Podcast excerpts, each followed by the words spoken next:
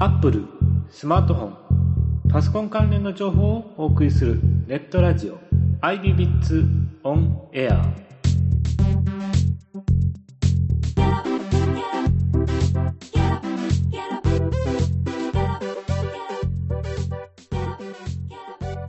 パーソナリティのカロックです。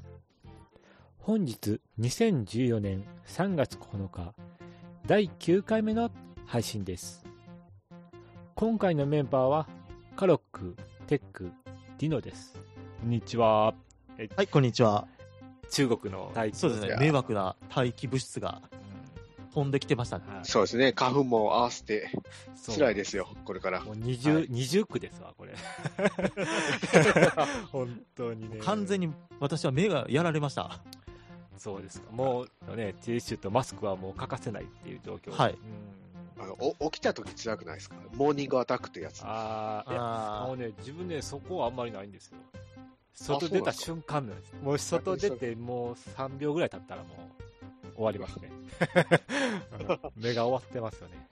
ーでも、あの、PM2.5 の後に来るのが、今度は黄砂ですからね。うん、あー30区あもう4月あたりから飛び始めるっていう、あの、話も聞きましたね。なるほど。4月早いな、4月。ー黄砂っていうのは、 5月いっぱいまで我慢しなければならないんですよ。黄砂。黄砂って何ですか厳密に言ったら砂ですよね。そうですね、あの、うん中国の砂漠から小さい、もう細かい砂が舞い上がって、うんこちらの日本国に来るというそうそうものなんですけど。あちらさんは砂漠がありますからね。はい。うんまあそこに多分嵐とかね、気候的な問題でやっぱ舞い上がってくるとこっちに来るのかなっていうね。うん。もう気候的な問題ですからね、これは。まあただ、それに乗ったその汚染物質がついて降り注ぐわけですよ。うんはい。そのあたりはね、やっぱ中国のあたり、なんとかしてほしいとは思いますけどね、なんかフィルターとかつけてね。ぶっちゃけて言ってしまうと日本だけじゃないのでね、被害食らってるのが。あの、韓国でもそうですし、そうですまあね。中国のあたりの周辺の国でもやっぱりそういうふうに黄砂とか出て、あのふ降ってくると、やっぱりあんまり体には良くないものじゃないですか。 はい。あーそう です好き、ね好き好んで吸うわけにもいかないじゃないですか、あんなものは。うんえまあ、すうんこそう黄砂大好きっているいないです。いませんよね。まあ、あの、黄砂ね、まあ見るだけでいいですわ。そうですね 私もそれだけでいいです。本当にね、うん吸うのだけ、吸うのはね、ちょっとね、あーまあ、何しろそれです、うん病気とか出るとね、ちょっと困ってしまいますからね、うん、はい。やっぱりその病気とかかかって、じゃあ誰のせいにしたらいいのかっていうと、ね、どうしようもないんでね、あうんー。そうですね。実際原因がわからないんでね、がんとかなってしまうとね、うん、そうですね。うんまあ、吸ってしまうと、大体肺がやられるっていう感じですよね。そうですよねだからそれが絶対黄砂のせいなんかとか BM2.5 のせいなのかとは言いませんけど、まあ、い一概には決められないですう。んままあ、ありませんね。発がん性物質が含まれているっていうのはもう科学的に立証されているものなんですから、はいうん日本がね行ってなんとかするっていうのもまあ多分国際的な問題でいろいろとできないっていうのもあるのかもしれないですけどねそうですねうん。でも、日本でも過去になんか、発がん性のものが出てましたからね。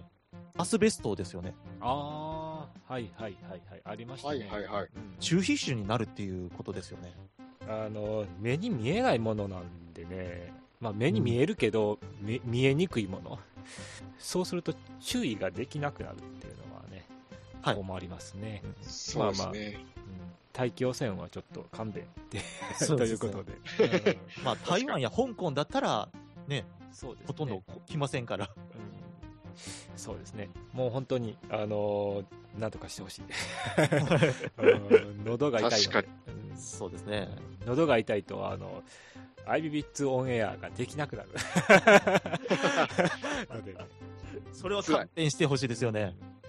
それがね、ちょっと、はい。えっと、また話題を変えるんですけども、はいえはいー。私がね、スマホで使っているアプリなんですけど、はいはいはい。フォースクエアっていうアプリをね、ああの、はあ、はあはあ金曜日からちょっと使い始めてるんですけどもね、あこれ本当にすごいです よ。金曜日から結構ツイート多くなってますもんね。はい。うんこれ実はあの、お宝鑑定団さんとか、気になる気になるさんが使われてるアプリなんですけどね。おーなるほどおうーんちょっとあの、これ URL 紹介しましょうか。これちょっとまた別の人のブログなんですけども、山崎健介さんのバーチャルワールド魂というブログですね。個人ブログですけども、うんこちらでフォースクエアを使ってみたっていうお話題を取り上げてますね。ーなるほど。うんうんここ最近ツイッターで、ツイッターの次に来るのはこれだとうんうんいうことですけども、なるほど。うんうん、でもこれ、ツイッター連携してるんですよね。そうですねこれ連携できますね。うんなるほど。うんで、そ何ができるのかっていうと、場所に対してメッセージを残せる。 Facebook でも OK ってことそうですね。うんうんいわゆるロケーションプラットフォームというものですね。ほうほうほまあ、自分が行って、ここにいるんだよっていうね、紹介をするっていうのが、このアプリ例えばあの、とあるレストランに行ったとき、フォースクエアを開くと、そのお店に関するフレンドのコメントが見ることが可能であるうんうんうんということですね。こう、口コミって感じですかね。どっちそかとうでいすねと。うん。はないるほど。ツイッターと連携とかやったらあの、動画をこう、6秒間だけ投稿できるようなサービスとかもね、はいあ。の今はもう、写真や、テキストだけじゃなくて、いろんな、あの、何ですかね、サービスというか、まあ、はい GPS を使いなりの、動画を使いなりの、で、まあ、いろいろこう進化していってるのかなっていうね、こう、ツイッタう。ー、ああ。配信そうです方ね法とかもね、日に日に SNS が進化しているっていうのが分かりますよね。まあ、要するにこういうアイデアですよね。はい。多分誰でもできることだと思うんですよ。誰でも思いつくことやけど、これを実際にやるかやらないかではやっぱり違うっていうのがね。はい。あの、実は IBBITS のメンバーで私一人だけこれやってますね。あ、フォースクエアを。うんはい。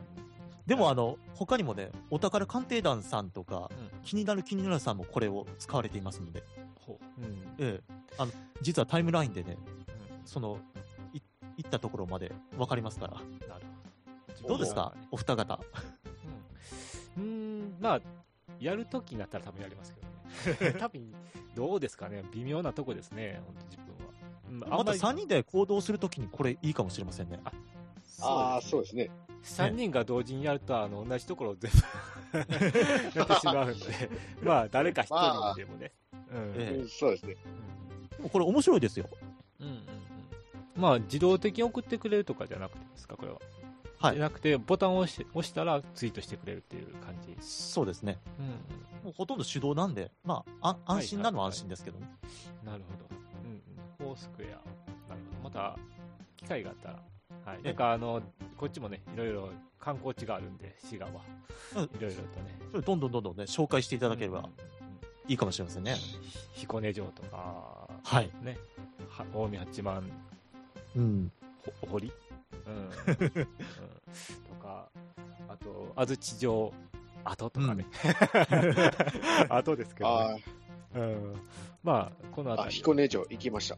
あ行きました、どうでした、まあまあ、人は多かったんですけど、まああ私趣味でサイクリングやってるんで、はいはいはいはい、えその過程で彦根城。大阪から滋賀まで自いや、転車 そ、あ違う、違います。あので、電車に積んで、あはいはいはい、えっとよよかった、片田うっんていうところから、あ片田ねずっ、うとんうん見うんはい、そこからずーっと彦根まで自転車で。おーあ、でも、ほんそれだったらデュヌさんもフォースクエアで、これ、ね紹介したらいいですそうよ。ああ、なるほど。一応、アンドロイドでも検索したら出るかもしれませんよ。うん、いや、フォースクエ出ア。ましたよ、あのー iOS、とアンドロイえドーうんですね。 iPad は出てるのかなこれ、ちょっと見てみましょうか。あ、でも、あの、インストールできますからイね。ンストールはできますよね。うんうんうん。ただ、ちょっと画面がちょっと合わないかもしれませんので、そこは、まあ、妥協してうん使ってください。あの、昔の Google マップみたいなもんです わ。実さみたいな。でも、あの、パソコンでも、あの、ウェブばウェブ版でのフォースクエアっていうのはありますから、結構今皆さんがこうやってますね。え結構ね、使われてますよ、これ。 Twitter なり Facebook なり。うんえこれいいかもしれませんうね。んそうですね。観光とかでね、行ったらね、ええここいいよ。写真もつけれるのかなこれは。あ、いけますよで。すね。写真もうん OK ですよなるほどこれ無料で使えますからね、うんなかなかいいと思いますよ。で、一応、あの、フレンド申請、ちょっと調べてみたら、なんとお宝さんが上がりましたから。なるほど。便利なサービスですね、これも。うんすごいですよ、本当に。おーえー次どこ行きましょうかね、また。 ゴールデンウィーク。ゴールデンウィーク。ゴールデンウィークどこしようかと。ちょっとまた意外なとこ行きましょうか。もういつもの場所じゃなくて。そう、意外な場所といえば滋賀じゃないですか。あ。案内しますすよ、案内し ますよ。一あ回ー大だそかれらは阪俺の、南京でもいいですよ。なんか、うんまあそこでもあの、天保山でもうん全然。あ、あの、ブログで上げてもらったんですよね。そうそう、実際行ってみましょうか。そうですね。うん、近いです、日本一低 い山、天保山。ああれ、どこに山があんねんって話ですよね。 どこやろってめっちゃ探しましたもんね、自分もね。ええうんそうですね。はい。では、えっ、ー、と、早速ですが、コーナーの方行きましょうか。そうですね、最初のコーナー、はいはい早速行ってみましょえうっ、か。と、最初のコーナーは、アイビビッツ厳選製品のコーナーです。こえーはい、ディノです。はい、こんにちは。んにちはこんにちはでえーはい。えーまあちょっと僕も久々になるんですけど、えー紹介したいのは、えーミラキャストってご存知でしょうかね。ミラキミラキャストどうかミラキャスト。多分これちょっと調べないとわかんないんですけども、今回紹介したいのが、えー IO データのミラプレっていうやつなんですけども、はいこはれいはい。あ、これですよね。IO データですね。うん。そうです。Google で調べたらミラプレって出てくるんでう、ん。手のひらで持てちゃうっていう、これ。うん。 あ、まあ、持つことあはこなれいでですね。はい。まあ、多分比較のためでしょうね。おそらくね、これは。えっと、ミラプレ、えー WFD-HDMI。うん。あそうです。ですね。要は何するやつかっていうと、あの、えーっと、テレビ側の方にこいつを HDMI つないで、うでこれを無線で、あの、スマホでつなぐと。ん。なるほど。で、スマホの情報をテレビに打ち出すっていうやつで。いや、まああ何、何がいいかっていうと、あの、スマホのうんデータを無線でつなぐことができるから、煩わしい配線しなくて済むと。ほうほうそういうやつです。手裏剣ですか、これは。 じゃなくてね。アップル TV で言ったら、エアプレイみたいなもんですね。ああ、そうですね。うん。そうですね。まあ、ほぼエアプレイとほぼ一緒みたいな感じなんですようんまあ、何がいいかというと、やっぱりまあ、家族で、まあなんか、スマホで撮ったやつを、ちょっとみんなで見ようみたいな。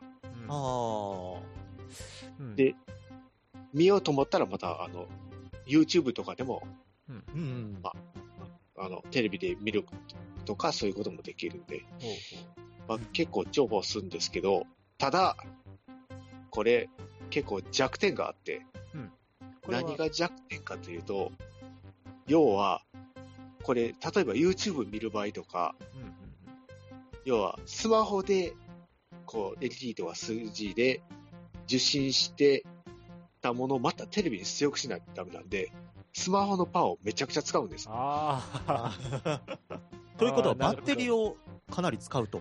あ。うんうんうんバッテリーもそうなんですけどだいたい30分ぐらいあの YouTube 視聴したらもうだんだんブロックノイズみたいにガッガクになってくるんですよああらららららら。熱熱くなって熱くなってうんなるほど。うんだからまともに視聴できるのは多分15分ぐらいうん YouTube だとだからその辺の実用はちょっとうんあスマホ自身のスペックが問われると。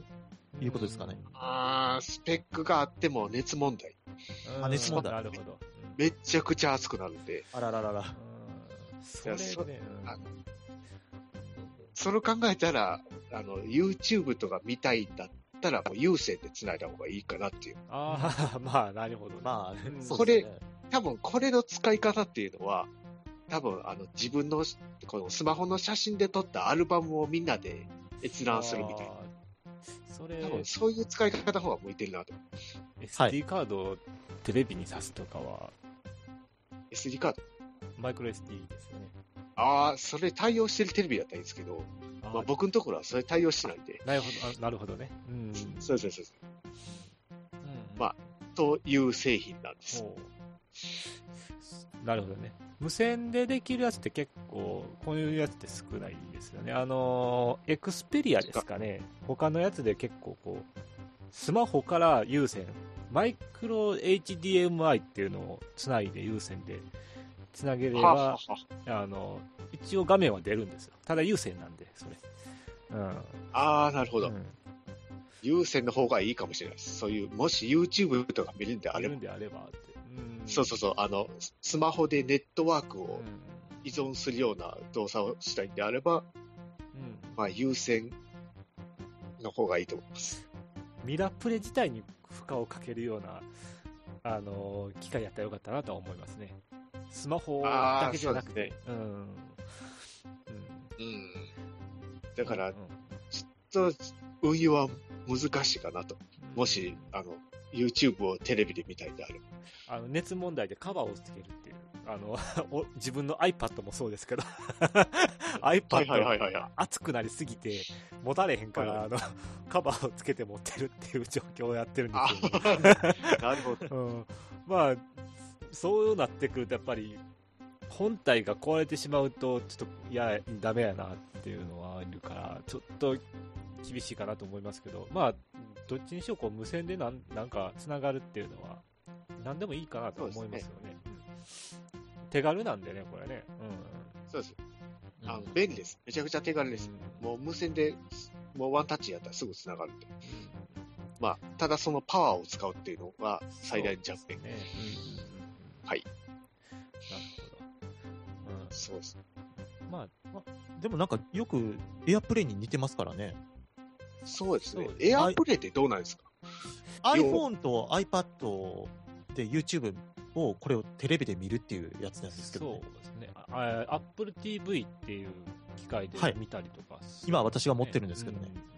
はいはいはいはい。うん。うんうんうんうんとね、どっちかというとですよ、おそらくミラプレの方が多分性能は、おそらくこっちの方が上なんは上なんだと思います。全体的なスペックははいはいはいはい。ただ、一つ言ってしまったら、その、アップルはアップルで独自に作ってるんで、調整が多分うまいこと言っとるんですわ。なんであー多なる分ほど電池の消費は多分、おそらくアップル TV の方が、性能的には落ちるけど、その分最適化されてるから、あの、本体自体にはあんまりいかないか。その回例えば、YouTube とかゲームですか、をしようとしたら、やっぱりその本体にも負荷はかかりますし、出される映像うんもはいコマ送りになってしまうっていう状況が出るんで、あーそうするとやっぱり有線でつなぐいた方が絶対的に綺麗には映る。あー、そうですね。うん。なん何で、せそうですね。そうなんですよ。あの、い確かにスマホで YouTube 受信したもん、さらにテレビでスマホで全部やってますから。そうなんです。要は、画面をキャプチャーしたやつをそのまま送ってるような感じになってるのかなそうですそうです。んなんで、そういうことですね。うんキャプチャー、キャプチャー、キャプチャー、キャプチャーでこう、流してるようなもんだと思うん ですよ。音楽は、音は多分そのまま音声として多分流せるのかな。うん、なんで、例えば Apple TV にしろやっぱり多分と遠くに離れたりとかすると、やっぱはいりちょっと、コマを送りというか、まあ、コマ送りまではいかないですけど、コマ落ちがちょっとしてしまったりとかするんで、 ああ、なるほど。うん、ちょ優先でつなげれば OK。はい。うんアップル TV っていうのはやっぱりその、ミラク、ミラプレに比べても長時間使えるってことおです。そらく長時間使えますね。うん。はい、使いますね。うん。それは多分、最適化されてるからっていう。ああ、やっぱそこですよ。思いますね。ああ、はいなるほど。まあ、とにかく、このミラープレイ、結構ね、この小さいっていうのは本体自体が。あ小さいです売り売確りにかにしてるのかなとは思うんで。ちっちゃいですね。で、結構ね、そうですえっ、と、いろいろ出てるんですよ、他でもね。えっ、と、スマホやタブレットの画面を、あの、テレビにはいは映いし出すっていう製品は結構少ないと思うんで、あの無線でああ、逆に、逆そうですは、ねねうんテレビからスマホっていうのは多いと思うんですよ。テレビああ、そうのか。画面から出てるやつを。うん、この種類は多分少ないでしょうね。そうですね。うんですね。スマホからって。うんまあ、これをもし、アップルの基調講演がこれで見れたらすごいですよね。えーいや、見れるんじゃないんですか。多分見れると思いますけど。うん YouTube でしょあれちょそうです。ただ YouTube なら OK 長時間 は、長時間は無理です。うんまあ、家にね、大体こう2時間ぐらいですからね、うん基調講演は。まあ、あのさパソコンで見た方がいいですね。そうですそう うんです。あのーまあ、ただ、なんていうかな、例えば、外に行ってて、ウェブサイトとか、まあ、YouTube にしろ、見つけたやつをそのままあの家に持って帰ってきて、こういったつな簡単につなげて、テレビで見るっていうのは、 OK かなとは思いますね。あの、まあ他の人にね、見てもらうみたいな。そうですね。うんもしこれを検討されるんだったら、あの、使い方は明確にした方がいいと思います。そうですね。あの、うんあまりウェブの、あの、長時間の閲覧には向いてないです。正直言って。だから、どっちかというと、なんか自分で撮ったビデオとか、うんうんあのスマホで撮ったビデオとか、アルバムの写真とかをこう、なんかこう、みんなで、見て。家族で見るとか、そういう共有をするんだったら、アミラプレはいいかなと、手軽で。なるほど。そ価ういう格も仕様9500円。おーまあまあお手頃ですね。お手頃です。まあ、パソコンによってはキャプチャーとかもできますから、これで HDMI キャプチャーとかね、あうのん操作してるとか、あーアプリをね、そうですね。できるかなっていうのはね、ありますね。うんうんうんはいなるほど。なるほど。まあまあ、これは一応9500円なのかな。はい。そうですね。んえっと、4月以降から税税率アップしますんで、ああー、はい。。今お求めの方、今すぐ購入しそうですすればいいと思いますね。うん購入検討されてる方はぜひ、まあ、あと、まあ、じっくり調べてから買ってください、これなるほど。ですね。そうです。えーまあ、価格 .com でね、あの、これがあれ、ミラプレっていうのがあれば、ちょっとね、皆さんのレビューとレかビューと口かコミ、うんえあ見ていたそれいただいた見て上でおいてくださいはい、購入するという形です。えーとこれそうです。 iOS7、iPhone5S、5- 5C にはまだ対応はしてそいうなでいすね、現在のところ対応はしていないようですね。ああ、たそうだですね。まあ、してないです。 iPhone には対応してるんですよね、一応。してますね。 iPhone4S 以降って書いてああるんで、えーバージョン5.0以降なんで、おそらく6までなんで、まあ、バージョンアップしていけばあそうですね、なうんアップデートがあればいけるのかな。いけるかもしれませんね。うん、まあ、そう現在はちょっとまだ出てないので、ぶっちゃけて言ってしまうと、そういう人は Apple TV を買ってくださいっていう話なんですけどねまあ、そうですね。 ススマホなら、まあ、Android 対応なんで、まあ、こっちのミラプレを買ってもらって、うんそうで Apple すね TV はもう、その iPhone、iPad 向けっていう風に打った方がいいのかもしれないで すね。そうですね。買った方がねここのミラプレ多分、あの、アンドロイドの方に力入れてると思うんで。ですよね、多分。うん多分そうやと思います。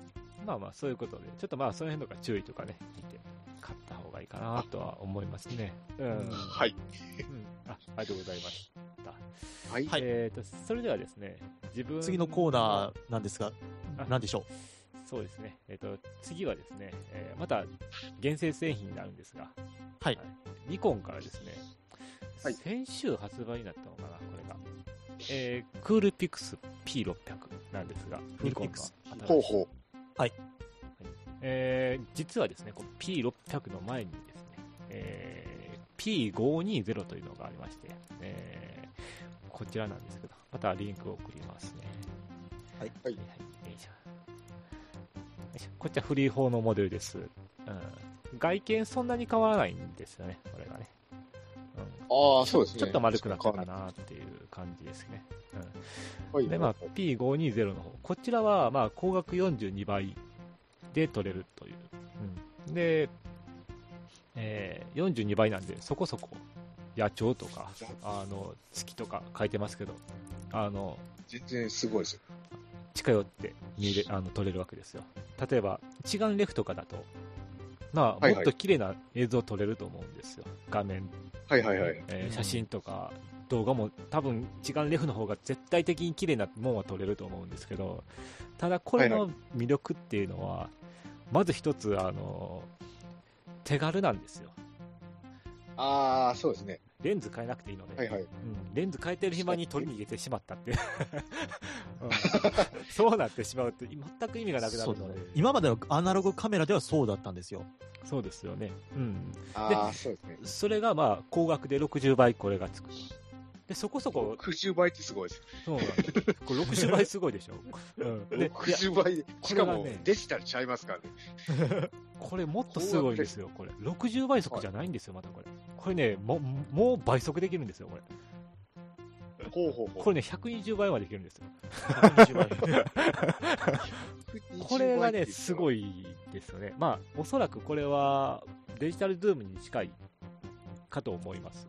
うんおーただ、デジタルズームでも今すごい綺麗に撮れるんですよね。うんこれはそのスマホがいっぱい出てきた時にスマホって光学ついてないじゃないですかつい知りませんよね。ね。デジタル全部デジタルほとんどほとんどがデジタル、まあう、ん一部ついてたやつもありましそうたそけど。うそうそうなんでまあその辺の技術が上がってきたのかなと思いますね、うんああ、そうですね。デジタルズームでも綺麗に撮れる技術がちょっと進んできて、まあ、そこにこの新しい技術がコンデジとか、まあ、ほ他のカメラにあの採用されるっていうことで、まあ、120倍速が綺麗に撮れるという、うんおそらくこの小ささで120倍ズームができるのはこれぐらいかなと思うんでね。うんはい。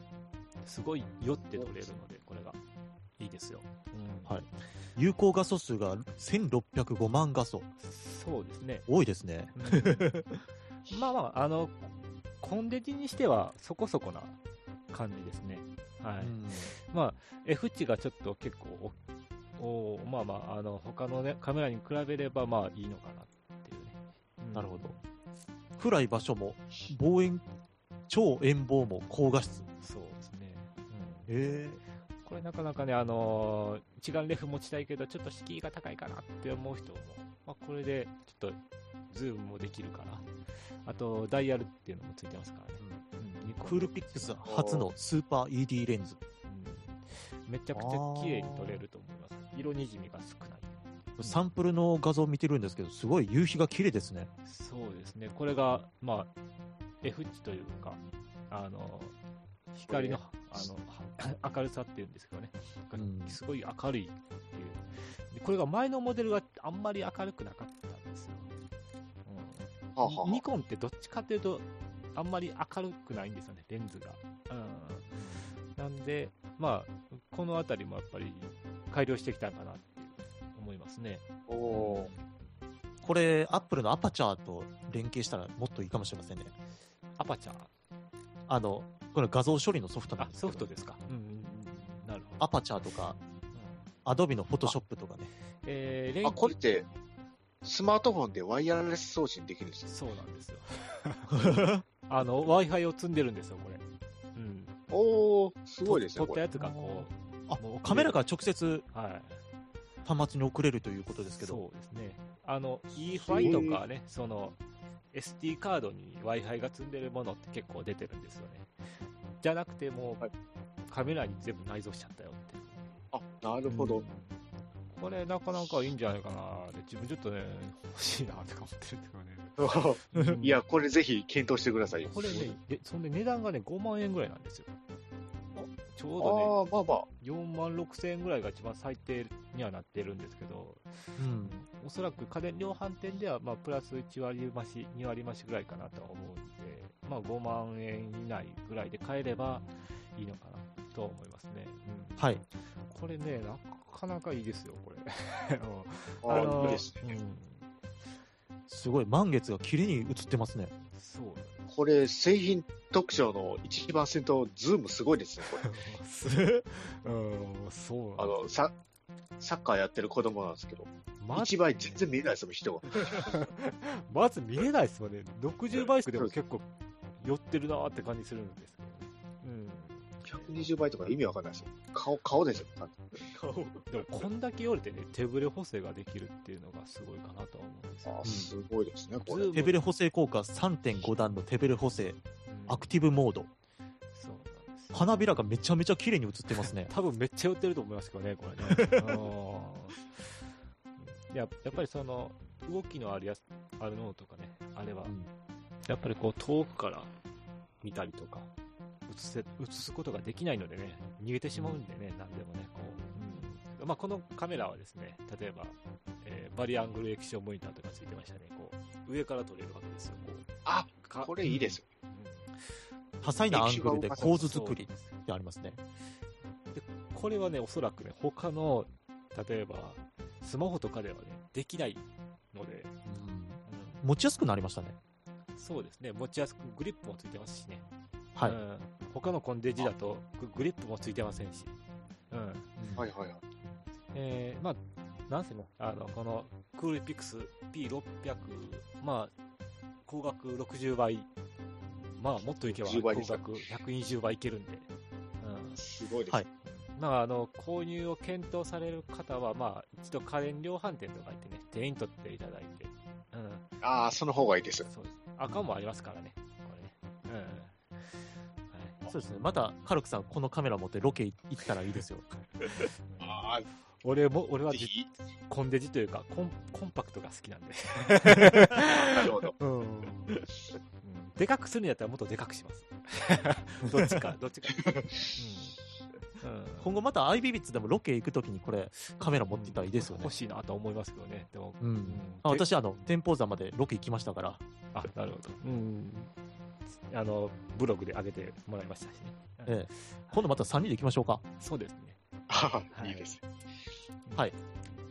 えーっと、それでは、えーっと、次でありますか。はい。はいえーはいっと、次のコーナーはこちらです。アイビビッツ、アップルニュース。はい、えーお待たせしました、えー、Apple ニュースをお伝えします、えー今日の Apple ニュースはこちらのニュースからお伝えします、えー情報サイト気になる気になるさんの3月8日の記事です OS10.10.9.3 では外付け 4K ディスプレイのデレティーナ化が可能に Apple が開発者に対し OS10.10.9.3 のの初ベータビルドをリリースしましたが海外の情報サイト 925Mac によりますと、この OS10.10.9.3 のベータビルドでは、MacBook Pro レティーナディスプレイモデルで内蔵ディスプレイだけでなく、外付け 4K ディスプレイに対してもレティーナ表示することができるようになっていることが分かりました。ディスプレイの設定画面は下記のようにスケーリング解像度機能が利用可能になっており、これにより 4K ディスプレイ、レティーナ表示することが可能となります。また、他にも 60Hz での出力の可能となっています。ついに来ました か。ははいい。うーんとですね、やっぱり 4K って今、すごい流行ってますよね、皆さんね。うんはい。実際、あの、テレビでも 3D 表示があったじゃないですか。えあんまり流行らあなかっあ、た。ありました、ありました。あですね。そうなってくると、レティナ化というか 4K ってまた流行るんかななんて、ちょっと思うじゃないですか。えですね。は以い。前、我々、あの、ヨドバシのテレビコーナー見に行った時に、4K ディテレビ見ましたね。あ、ありましたね。えーっと、どこだったかなパナソニックあそうソニーですかうんうんうん。ソニーですね。と番組が実はね、TBS でやっているザ・世界遺産ですよね。ああの、この後、夕方6時からー TBS 系列で放送されます。うん。めちゃくちゃ綺麗でしたもんね、あれね。はいうんザ・世界遺産の次元が 4K 違いバーまジしたよね。ョンはい。どうですかもしあの 4K がね、4K のテレビが、まあ、買い替え時に10万円以下やったら自分めっちゃ欲しいなと。10万円、12、3万あれば 4K やったらちょっとええなぁなんて思います。ああ、いいでしょうね、絶対に。に20万は出せません。ああ、無理です。テ レテレビだけですからね。はい。えっと、でフルハイビジョンの4倍綺麗と言ってますね。はあすごいです。えー今持ってるので自分がカロックが持ってるのは32型ぐらいですかテレビは、うんうん。うんまあそこそこそこそこちっちゃい まあそんなにあのめちゃくちゃちっちゃいわけじゃないですけど見れる範囲ですね、うんでも 4K になると50型は欲しいところですね。うんメリットがないと思いますね、ま ず。うん。やっぱりでかくなればでかくなると結構荒くなってくるので、うん。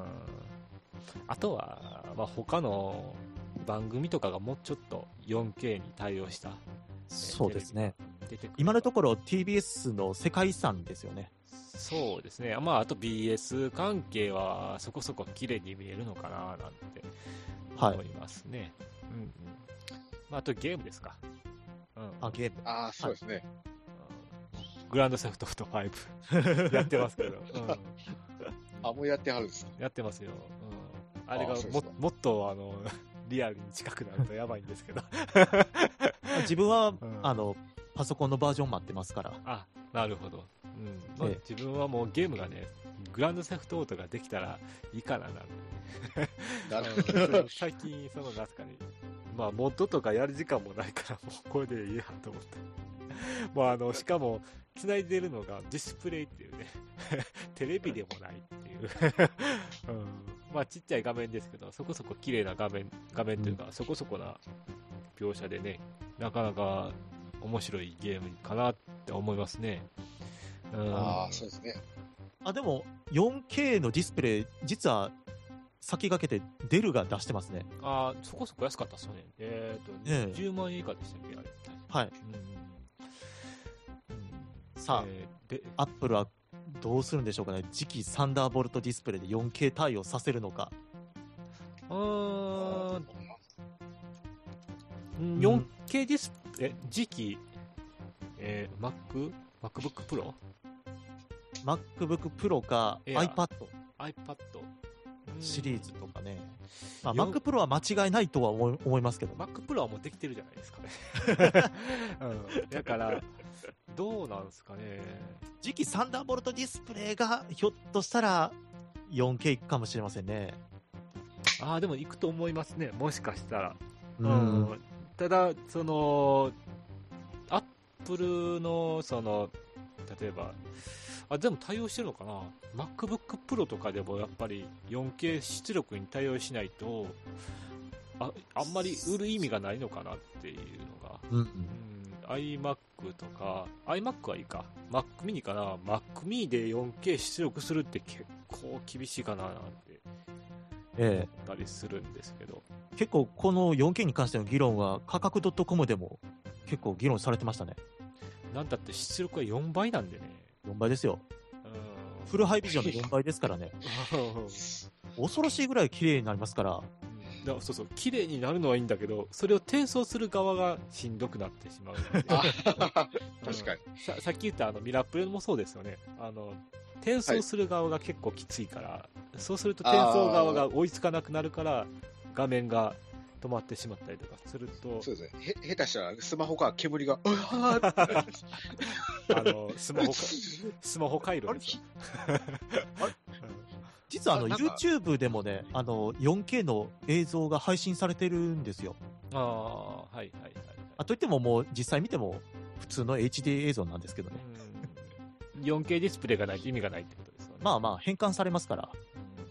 うんまあ、にしてもね、自分はね、うん、テレビに 4K まだちょっと微妙かな。ただ、タブレットとか、あの、スマホって今めっちゃ綺麗になってるじゃないですか。うんははいはいい。はい。別にそっちで良くないですか。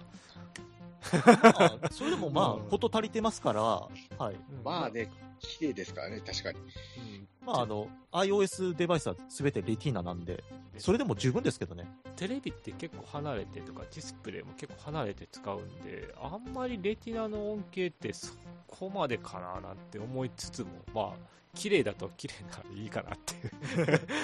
うんで も NHK さんはその倍いってますからね、8K っていうのがあ今ー試験中なんですよ。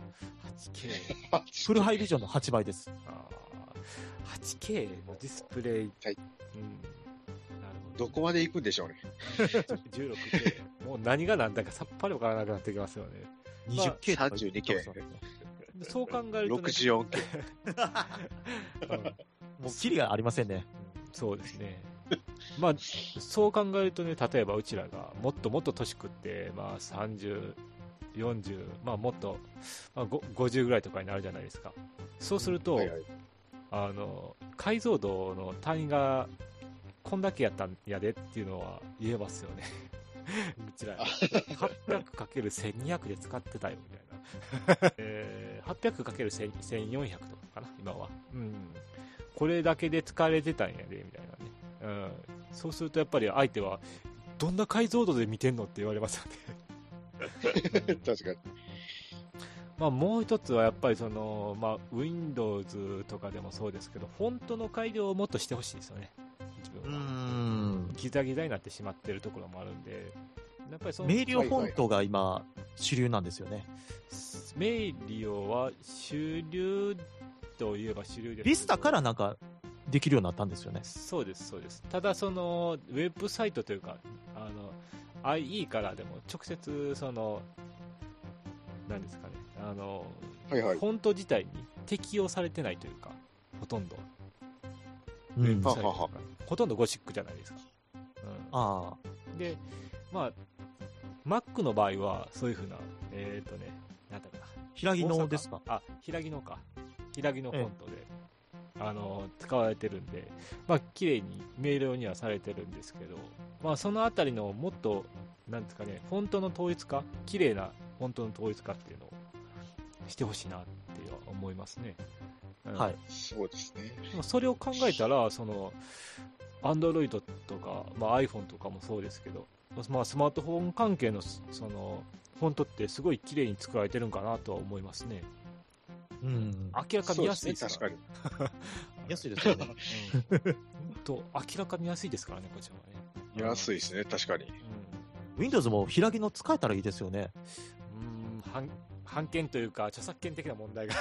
ああ、そうラかイ。センスの問題でしょうかね。うんなんでかなとは思うんですけど、やっぱりそれは、うーん、なんですかね。やっぱりその、描写とかにもよるのかなとか思いますね。描写が遅くなってしまうと、そこそこ。うん。あの、まあ、Windows と Mac 使ってるんですけど、Mac の方がね、若干遅いんですよね。あの、ディスなんてディスプレイに出るのがね。あの、ししなんかエンコードが若干違ってくるのかなと思いますけど、いや確かにサクサクはいくんですよ、Windows の方が。IE とか、あの、他の、何ですか、Chrome とか。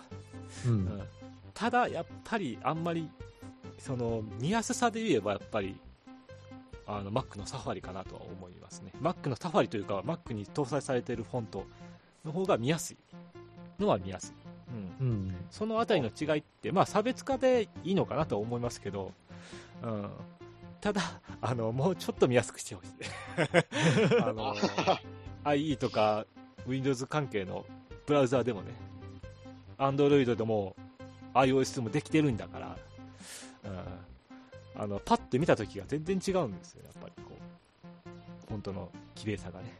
うんああ、なるほど。それはもう電子書籍とかね、見やすいあの文字じゃないと、イライラしてくるでしょ。うんだ本だって、あまり見にくい文字を見たくないっていうのはあるじゃないですか。まあ、文庫本なんかすごいこあの細かい字ですもんね。そああー、そうですね、確かに。ちょちょっと目が悪い人はね、見にくいですよね。そうなってくると、やっぱりその、フォントの綺麗さって、まあディスプレイもそうですけど、ディスプレイに合わせて綺麗なフォントが出てほしいなぁなんとは、うん思いますね。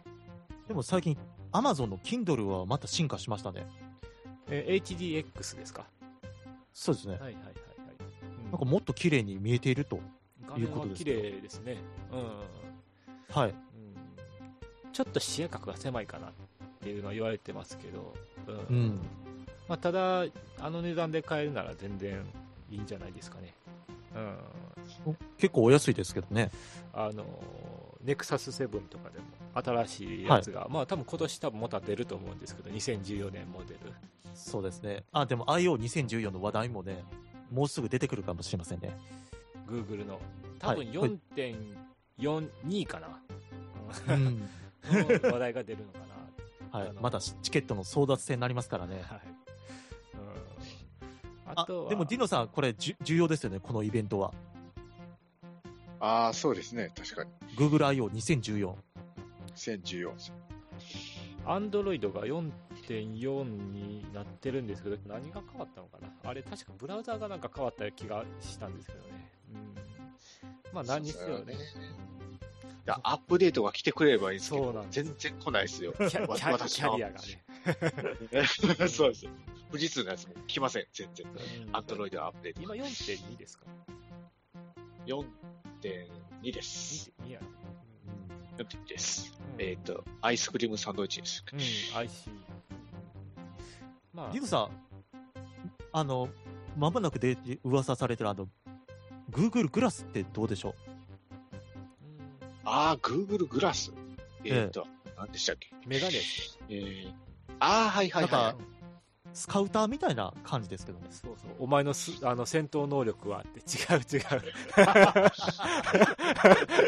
うわそれめっちゃ欲しい。 こいつは調2べかて、みたい。こいつはにかクソがあって。 会社の上司の戦闘力調べ てみる。俺より低いやんか、お前やばいやば。ないなんか iOS のアプリでもなんかそれ似たようなものがありましたね。うん、あああーりましたよ。ああ、ありましたね、そういえば。なんかネタで上ありがました上げてるような感じでしたけどね。あれ、か完全にネタソフトですね。あれあららら。 うん まあ、ひ人の戦闘能力ね、分かったところでね、 なんか、何の得があるんかとか、 うだっん、て、猫の戦闘能力が異常に高いとか、多意味わか分んなめい。っちゃ高いと思います。 うちらより多分もっと高いと思います、猫とか。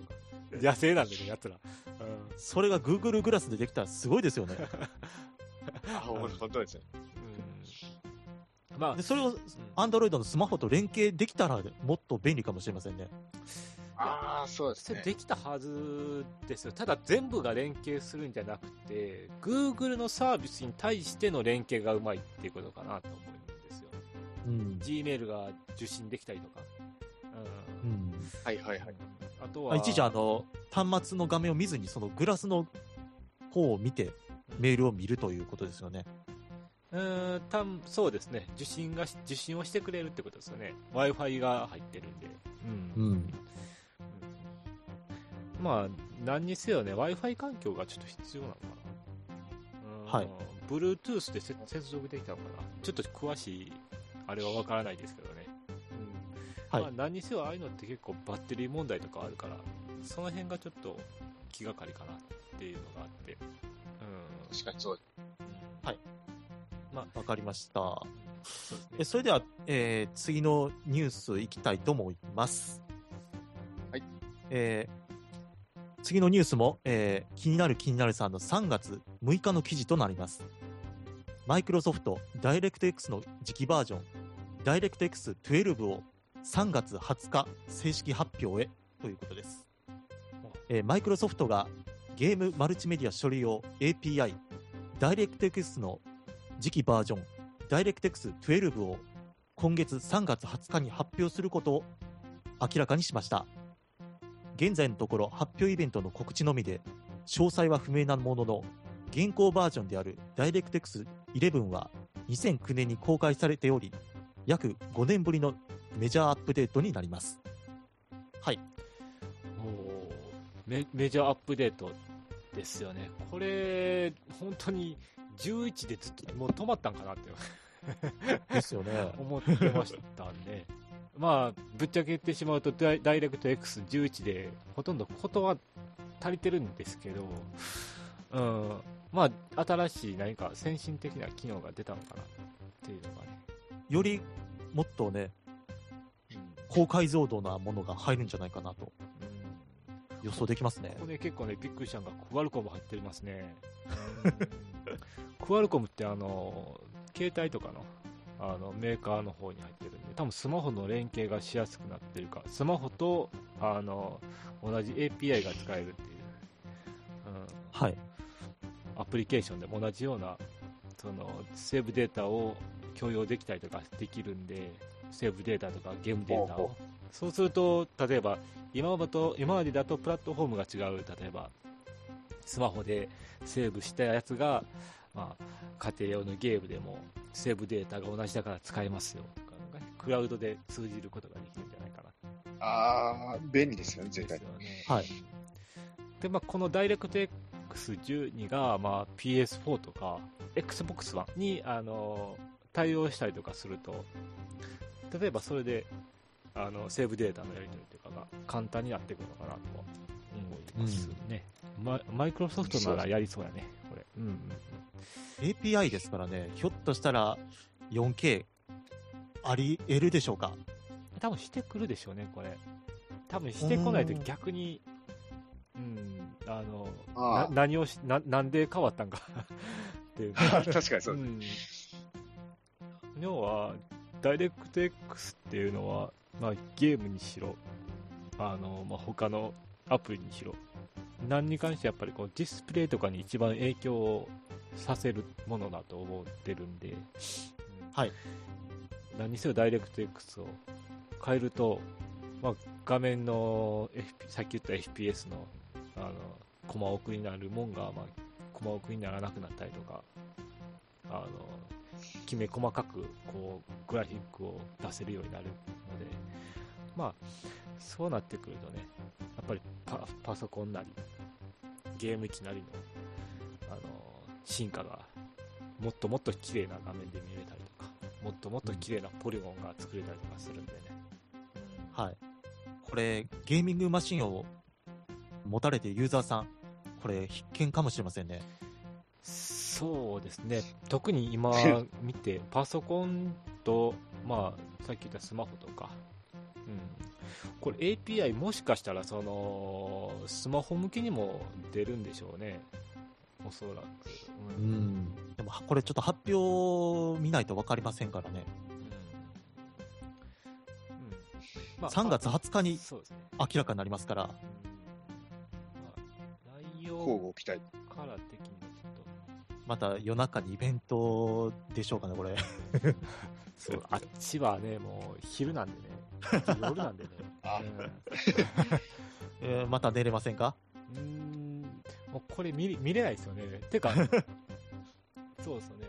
あ、でもこれあんま、マイクロソフトの開発者向けイベントでやるかもしれませんね。うん、あーすごいな。ビルド2014ですよ。えー、ダイレクト X でちょっと Google を調べてみたんですけど、この描写の綺麗さ、ひとえっ、と、女の人の髪が後ろでこう、あ、ちょっとサンプル映像を見ます。はい。このポリゴンの使い方ってすごいことになってませんか、これ。すごいです ね。あの、めちゃくちゃ綺麗にこう、髪の線が出てて、うん髪の形状ですかね。うん。ああ。でもなんか、以前、以前、あの、ディノさんと私がやってたあの、アリス・マットネス・リターンズ。はいはいはいはい。ああ、あはれいもはないん。か、あれも結構綺麗ですもんね。うん。そうですね。あ、でも結構、グラフィックは新しいタイプ。アリスも結構進化しましたからね。あれって確か、かなりふ、あれですよね、間空きましたよね、あそこね。飽きましたね。あー飽きま10した年ぐらいは飽きましたよ。うん。なんか、その間にも発売する、発売すると言いながらも、全然発売しなく て、いつ発売するんだろうかな。あー確かになんてね思いながらまあ、アリスハマりましたからね。うんまあ、うん、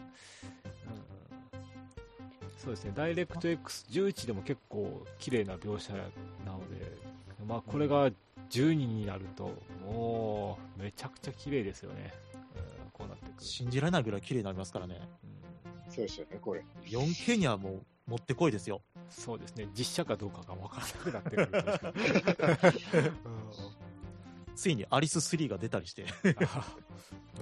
うん、もうちょっとね、売れてくれたらね、あれ、結構、アリス・イン・ナイトメアって結構売れたみたいですよ。あ一番最初のモデルでね。うんああ、はいはいはい。あれ結構売れたって聞いて、聞きましたんで、